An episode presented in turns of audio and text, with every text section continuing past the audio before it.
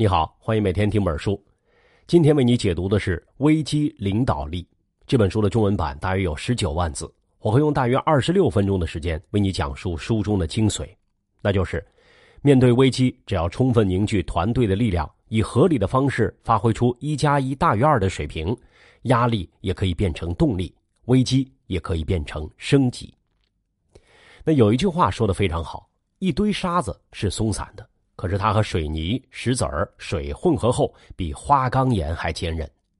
这句话充分说明了团队的力量远远超过个人，团队的合作至关重要。面对变幻莫测的市场，不管企业制度多么完美，管理多么规范，总会遇到这样那样的危机。而只有高效的团队才能够采取高效的行动，应对各种复杂的挑战。但怎样才能打造一支这样的团队呢？AFR 午夜漫步者号帆船队的成功经验，也许能够帮助我们回答这个问题。作为全球顶级帆船离岸赛的年度冠军，午夜漫步者号在1998年的帆船比赛中，立刻时速169公里的狂风和24.4米高的大浪，战胜了实力强大的对手们，成为十年来赢得这项比赛的体量最小的一艘船。要知道。悉尼至霍巴特帆船赛号称全球三大离岸赛事之一，全程总长一千一百六十三千米，要求赛船在超长的比赛时间内经受住恶劣的风暴，并且在没有外部支援的条件下应对各种紧急情况。当然，如果只是偶然获得了冠军，那还不足以作为我们研究学习的标杆。但在此后十年间的比赛中，午夜漫步者号在不同时期、不同条件的比赛中，也陆续击败了很多实力强大的对手，连连获胜。在充满危机的海上赛事中，这支队伍始终展现出惊人的应对能力。那对于企业来说，常胜将军午夜漫步者号的成功经验就非常值得研究了。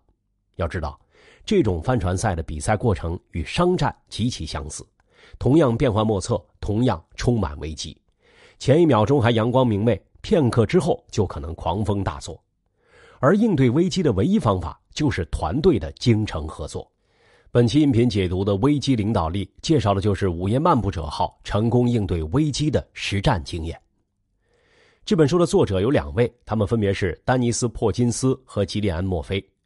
其中，丹尼斯毕业于美国海军学院，担任过海军连长、耶鲁大学管理学院老师和美国知名领导力咨询公司的首席执行官，长期致力于增进个人与团队在逆境和不确定性中的领导力研究，先后对南极探险、攀登珠峰、登月计划等等那些挑战人类极限活动的团队进行了调查，从中研究危机领导力的运作情况。值得注意的是啊。丹尼斯的调查并不仅限于对当事人的采访，而是采取亲自体验的方式获得第一手资料，因此他的作品相比于其他同类型的书籍而言，富有实战性，也非常接地气。比如，在创作沙克尔顿的领导艺术时，他为了多角度审视沙克尔顿团队能够成功的原因，曾经亲自体验了当年横跨南极大陆的探险旅程，扎实的调研过程和与众不同的视角。让这本书成了畅销全球的领导力经典书籍。《危机领导力》这本书的创作过程如出一辙。为了研究 AF 二午夜漫步者号夺取赛事冠军的过程，他先后访问了所有的船员、家属和竞争对手，甚至亲自加入到团队中，亲身体验这项危险的赛事，以验证书中提到的策略方法的实用性。这本书围绕午夜漫步者号的成功经验，提出了领导团队解决危机的十种方法。下面我把这些方法归纳整理为危机准备、危机应对以及快速恢复三个方面，给你说一说究竟怎样锻造一支超强凝聚力的高效团队。那我们先来看看第一个重点内容：危机准备。外界形势瞬息万变，危机无处不在。如果在危机来临前你没有做好应对准备，那么危机就可能会演变成灾难。在一九九八年的悉尼至霍巴特帆船赛中，一开始参赛的船只有一百一十五艘。比赛过程中，由于恶劣的气象条件导致的狂风暴雨和滔天巨浪，使得五艘参赛船沉没，七艘被遗弃，大批船只中途弃赛。最后只有四十四艘船到达终点，而午夜漫步者号就是其中的佼佼者。午夜漫步者号之所以能够取得胜利，与赛前的危机准备工作是分不开的。打造明星团队和做好万全准备，这是午夜漫步者号在危机到来之前就已经做好的准备工作。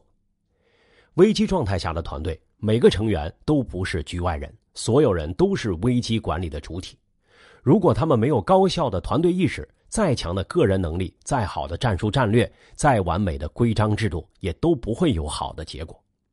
你可能会觉得，只要能够招募到掌握高超技能的人才，就能成功度过危机。其实事实并非如此，在这场帆船赛中，甲骨文公司的创始人也参加了比赛。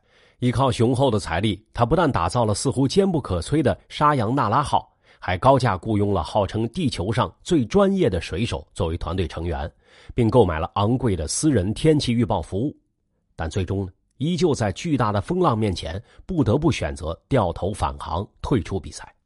这场赛事中，与沙扬纳拉号相似的船只不在少数，可最终获得胜利的却是名不见经传的午夜漫步者号。而且，这种胜利不仅限于这一场比赛，在此之后，漫步者号在很多帆船比赛中都屡创佳绩。那其中的奥秘在哪里呢？其实就在于午夜漫步者号注重打造的是明星团队，而不是明星个人。打造一个明星团队，首先要找对人。在团队招募初期，筛选出那些意志坚定的成员，找出能做事儿的人。作者采用了一种称为“实际工作预览”的方法。这种方法是指企业在招聘过程中，以一种诚实、公开的态度向前来应聘的人展示招聘信息，也就是要让应聘者知道自己即将面临的工作状态和可能遇到的难题。只有那些具有坚定信念、能够接受牺牲奉献的人，才是合适的人员。即便是有合适的团队合作策略，队伍里如果有没有能力的或者缺乏动力的人，团队也无法发挥最高水平。对每个团队组织来说，选对人、用对人是成大事的关键。对此，丹尼斯感慨地说：“在危机状态下的团队合作策略里，没有什么魔法能弥补不当人选带来的麻烦。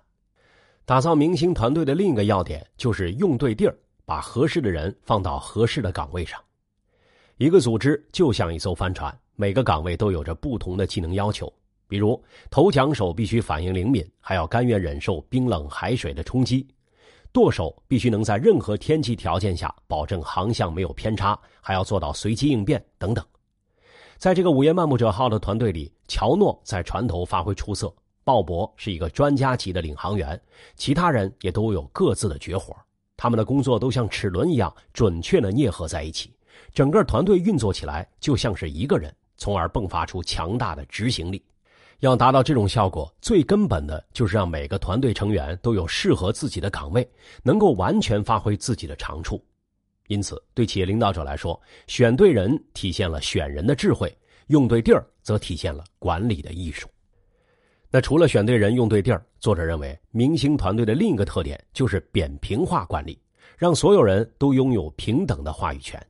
就像漫步者号船长所说，所有七名船员都可以感觉到自己是这个团队的一份子，他们要在其中扮演一个角色。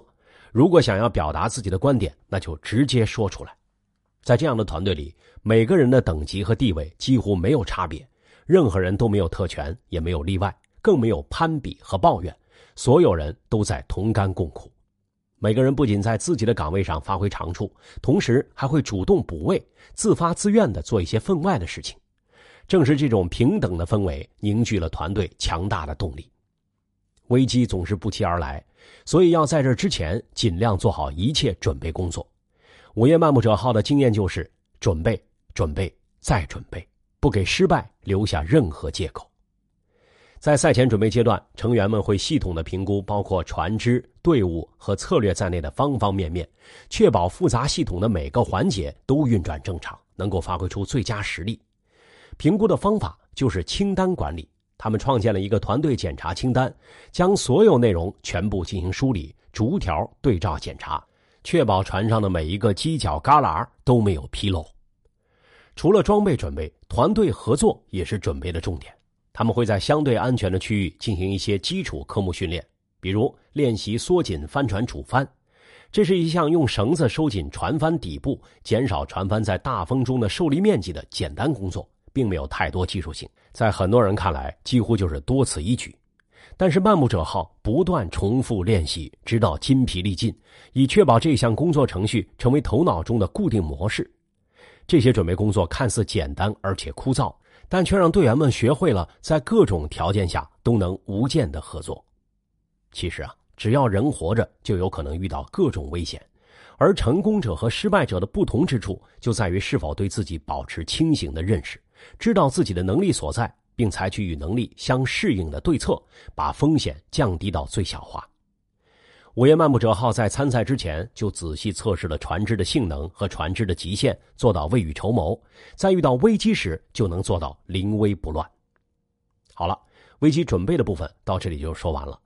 午夜漫步者号在比赛之前就已经打造了明星团队，做好万全准备。他们会用实际工作预览筛选意志坚定的成员，把合适的人放到合适的岗位上，并使用扁平化管理，让每个人都能参与到团队事业中。此外，他们还通过充分的赛前准备，使得获胜概率最大化，不给失败留下任何借口。那接下来我们来看第二个内容：危机应对。危机管理的最高境界就是将危机扼杀在萌芽状态，但是无论怎样预防，危机总会发生。这时对团队来说，首要的任务就是力求快速反应。态势感知、保持沟通、团队合作以及六十度理论等等，都是漫步者号应对危机的有效方法。下面我就逐一跟你说一说这些方法。首先来看态势感知，态势感知最初是一个军事领域常用的术语。是指在空战中，飞行员需要了解周围发生的所有事情，进行决策。飞行员不但要知道敌机的位置，预测他们的下一步行动，还要知道自己战机的高度、速度以及地面或其他飞机传送的消息。这个术语后来被扩展到军事以外的其他领域，适用于其他有复杂任务的场合。态势感知不是简单的获取信息，而是全面收集关键的信息，分析数据，了解含义。然后再根据分析结果行动。在比赛中，漫步者号团队就进行了非常多的态势感知工作。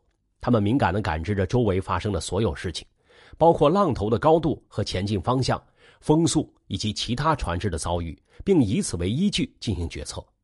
让团队具备出色的态势感知能力，是他们在危机中取得胜利的重要因素。在执行决策的过程中，能够确保步调一致、共同应对的策略就是保持沟通。在很多团队组织中，有些团队成员总能够提前掌握某些信息，知道即将有变化发生；有些人会及时的通知其他队员，而有些人却不会主动通知。这种不顺畅的沟通对于应对危机是极其不利的。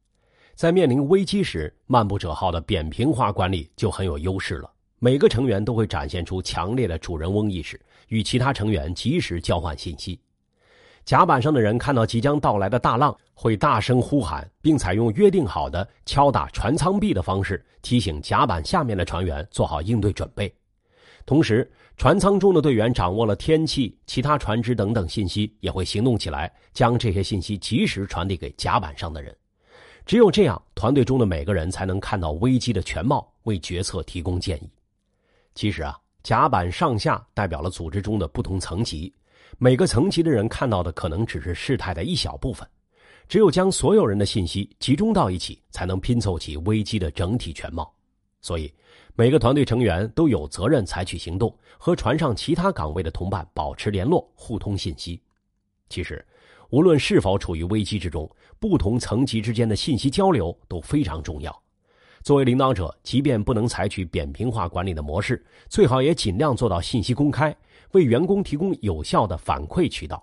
既要有上情下达，还要有下情上传，只有这样才能避免政令不通、决策失误。当组织遭遇危机的时候，仅仅凭借个人的力量是难以扛起这么重的负担的。危机中的团队需要利用每个成员的力量来共同分担重任。对领导者来说，要懂得放手。在风暴中开船，需要专注的注意力和强大的毅力，而这很快就会让人筋疲力竭。面对这种情况，舵手艾德就会及时的放手给团队其他人，并采取轮班的方式共同掌舵，每小时轮换一次，从而避免因为掌舵者困倦而使团队陷入险境。这种分布式的领导力策略非常有效，能够让正式的领导者卸下重担，让团队来共担。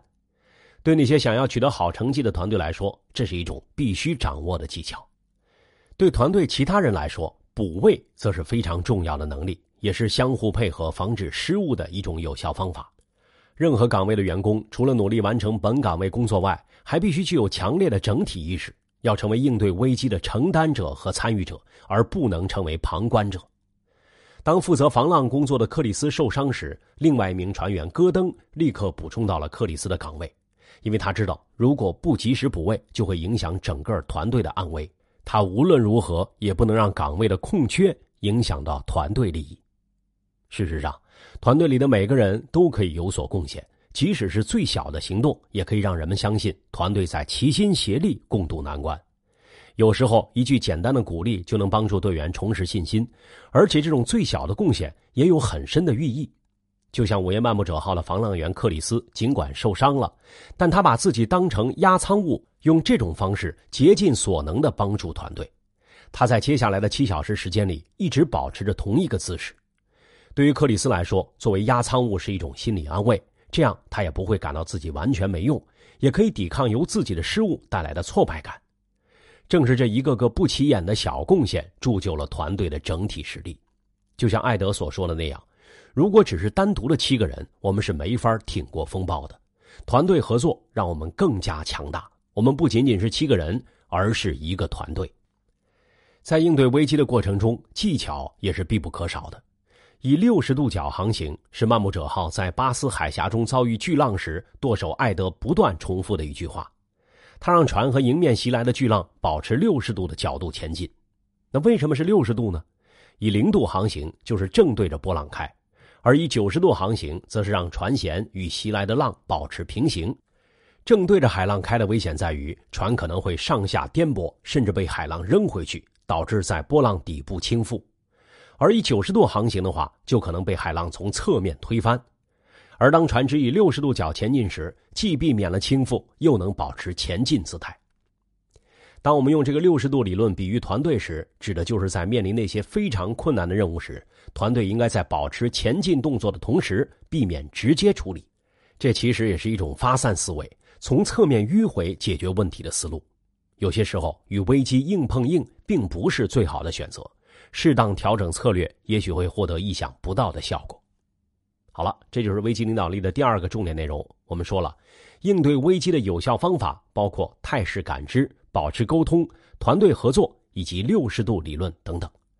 首先要通过态势感知及时收集信息，做好行动预判；其次，要在行动中保持有效沟通，确保步调一致；第三，充分发挥每一个团队成员的力量，共同分担重任；最后，当危机来临时，可以采用六十度理论，有技巧的应对危机。那接下来我们再来看第三个内容：快速恢复。危机带来的破坏性是无法估量的。对于团队来说，失败并不可怕，可怕的是不能迅速从失败中走出来。能够从容应对危机的团队的特点之一，就是掌握快速恢复的艺术。在一九九八年的帆船赛中，午夜漫步者号在经历十多层楼高的巨浪袭击之后，受到了重创，甲板下的一切物品都湿透了，电子设备坏掉了，GPS 也不工作了。无线电时断时续，也没有任何导航设备，连桅杆上的风速计也被刮掉了。多数船员还在晕船、呕吐，而且由于眼睛一直受到浪花的冲击，他们的视线也变得模糊起来。船员们的体力和精力都达到了极限，但是在这种情况下，漫步者号的船员们依然奋力逆流而上。经过三天十六个小时的奋战，最终在十二月三十日早上冲过了终点线。在经历了如此严重的打击之后，午夜漫步者号是怎样快速恢复的呢？作者丹尼斯认为，正是压力之下的决心和创造力，可以让团队变得坚不可摧。危机中的每个人都有可能产生放弃的念头，但是成功的团队能够始终坚信，问题和挫折是前进道路上所必须经历的，只要不放弃，一定可以坚持下去。当然。这种坚持并不是盲目的坚持，是建立在各司其职、恪尽职守的基础之上的。在做决定的时候，需要使用我们前面说过的态势感知能力，拓宽视野，权衡利弊，充分讨论每种可能，考虑可能出现差错的地方。但是，一旦做出决定，就要把分歧抛在脑后，收缩视野，专注于最终的抉择。午夜漫步者号采取的专注方式是使用管状视野。管状视野是一个医学上的名词，是眼部出现青光眼疾病时的一种症状。在这里呢，作者使用管状视野来表达聚焦的意思。遭遇打击之后，当午夜漫步者号的船员在执行继续比赛决策的时候，都专注于自己所需要做的事情，有的专注于船员管理事务，有的专注于指正船的前进方向。在团队成员各司其职、各尽其责的共同努力之下。午夜漫步者得以快速恢复，并保持了高效状态。用一句话来概括，就是在决策时抬头看天，在执行时埋头苦干。压力之下产生的创造力是确保团队能够在挫折中迅速恢复的关键。如果不能及时解决问题，坚持也是徒劳的。在一九九四年的霍巴特帆船赛上，漫步者号团队发生帆船事故，主帆也丢了，看起来完全失去了希望。按照常理，退出比赛也是无可厚非的事情，但是团队成员一致表示不想退出比赛。他们花费了几个小时的时间制作了临时船帆，最终歪歪斜斜的抵达终点。而在另外一场比赛中，他们也在危机中表现出了宝贵的创造力。团队成员使用磁带的磁条做成临时的风速计，判断风向。虽然不是很讲究，但是的确发挥了作用。那么。怎样才能让团队具备这种能力呢？作者丹尼斯指出，最好的团队可以从过去的经验中学习。打造一个学习型团队的步骤相对比较直接，只需要做三件关键的事情，那就是先行动，然后反思行动的后果，最后再弄清楚哪些事情可以帮助团队改进今后的表现。对于具体的实践，作者提出了“工合”概念。这是一个美国英语词汇，最初是中文“工业合作社”的缩写。这是一九三七年美国海军陆战队军官伊万斯·卡尔森与中国抗战部队一同战斗时所听说的词，主要用来表达中国士兵的战斗激情和合作精神。后来被一些美国人翻译成“一起工作”或者“和谐的工作”。这种理念的核心就是团队的每一个人都能直言不讳，用团队的方式进行学习。对某个问题采取公开平等的方式进行讨论，并加以解决。无论是工作的难题、操作的错误，还是个人问题，只要能够给团队造成影响，就进行公开讨论并记录下来，在下次比赛的时候加以改进。简单说，公和的核心原则就是公开平等的讨论怎样解决问题，这是获胜团队的重要特点。好了，这就是今天给你讲的第三个内容：快速恢复。在应对危机的时候，可以使用管状视野，让团队专注于目标，帮助抵挡妥协的诱惑；还要利用压力调动成员的创造力，及时解决危机中遇到的各种问题。而公和文化是锻造团队创新能力的有效方法。好了，这本书就讲到这里。我们来总结一下：我们按照危机准备、危机应对以及快速恢复这三部分，分析了《危机领导力》这本书的重点内容。第一个重点内容是危机准备，准备的关键主要有两点，那就是打造明星团队和做好万全准备。打造明星团队就是要用实际工作预览筛选意志坚定的成员，把合适的人放到合适的岗位上，并使用扁平化管理，让每个人都能参与到团队事业中。做好万全准备就是通过充分的赛前准备做到未雨绸缪，让获胜的概率最大化。第二个重点内容是危机应对。危机应对的有效方法包括态势感知、保持沟通、团队合作以及六十度理论等等。态势感知就是要在第一时间收集信息、分析数据、了解含义、找出对策；保持沟通就是在执行决策时互相交换信息，确保步调一致；团队合作就是要充分发挥每一个团队成员的力量，共同分担重任；六十度理论是指要巧妙的面对危机，避免直接处理。第三个重点内容是快速恢复，在面对危机挫折时，要掌握快速恢复的技巧，尽快投入战斗。可以使用管状视野，让团队专注于目标，抵挡住妥协的诱惑；同时，还可以利用压力调动成员的创造力，及时解决危机中遇到的各种问题。与一般研究领导力的书籍不同，这本书的内容是从实践到理论的升华，而不是从理论到实践的应用。书中提到的经验技巧，从危机准备、危机应对到快速恢复，都非常具有说服力和可操作性。通过作者丹尼斯的总结，再次验证了一个事实，那就是通过团队的紧密合作，即使硬件条件再差的团队，也同样能够挑战危机、战胜危机。无论是明星团队还是公合文化，领导团队解决危机的关键就在于调动每一个团队成员的积极性。要知道，在一个能够冲破危机的团队里，但凡在某个领域有所专长的人，都可以发挥特长，为团队提供指导，为团队事业做出贡献。帮助团队获得成功，这是危机领导力的核心关键。危机下的领导者如果能够充分调动团队的积极性，恰如其分的发挥成员才能，所有的危机也都有可能有惊无险。午夜漫步者号的故事一再的证实了这一点。俗话说，没有解决不了的难题，没有走不出的困境。事实证明，面对危机，只要能够充分凝聚团队的力量。以合理的方式发挥出一加一大于二的水平，压力可以变成动力，危机也可以变成升级。午夜漫步者号的成功经验，也许能够帮助你的团队在逆境中生存，在危机中发展。以上就是本期音频的全部内容，为你准备的笔记版文字就在音频下方的文稿里。恭喜你又听完了一本书。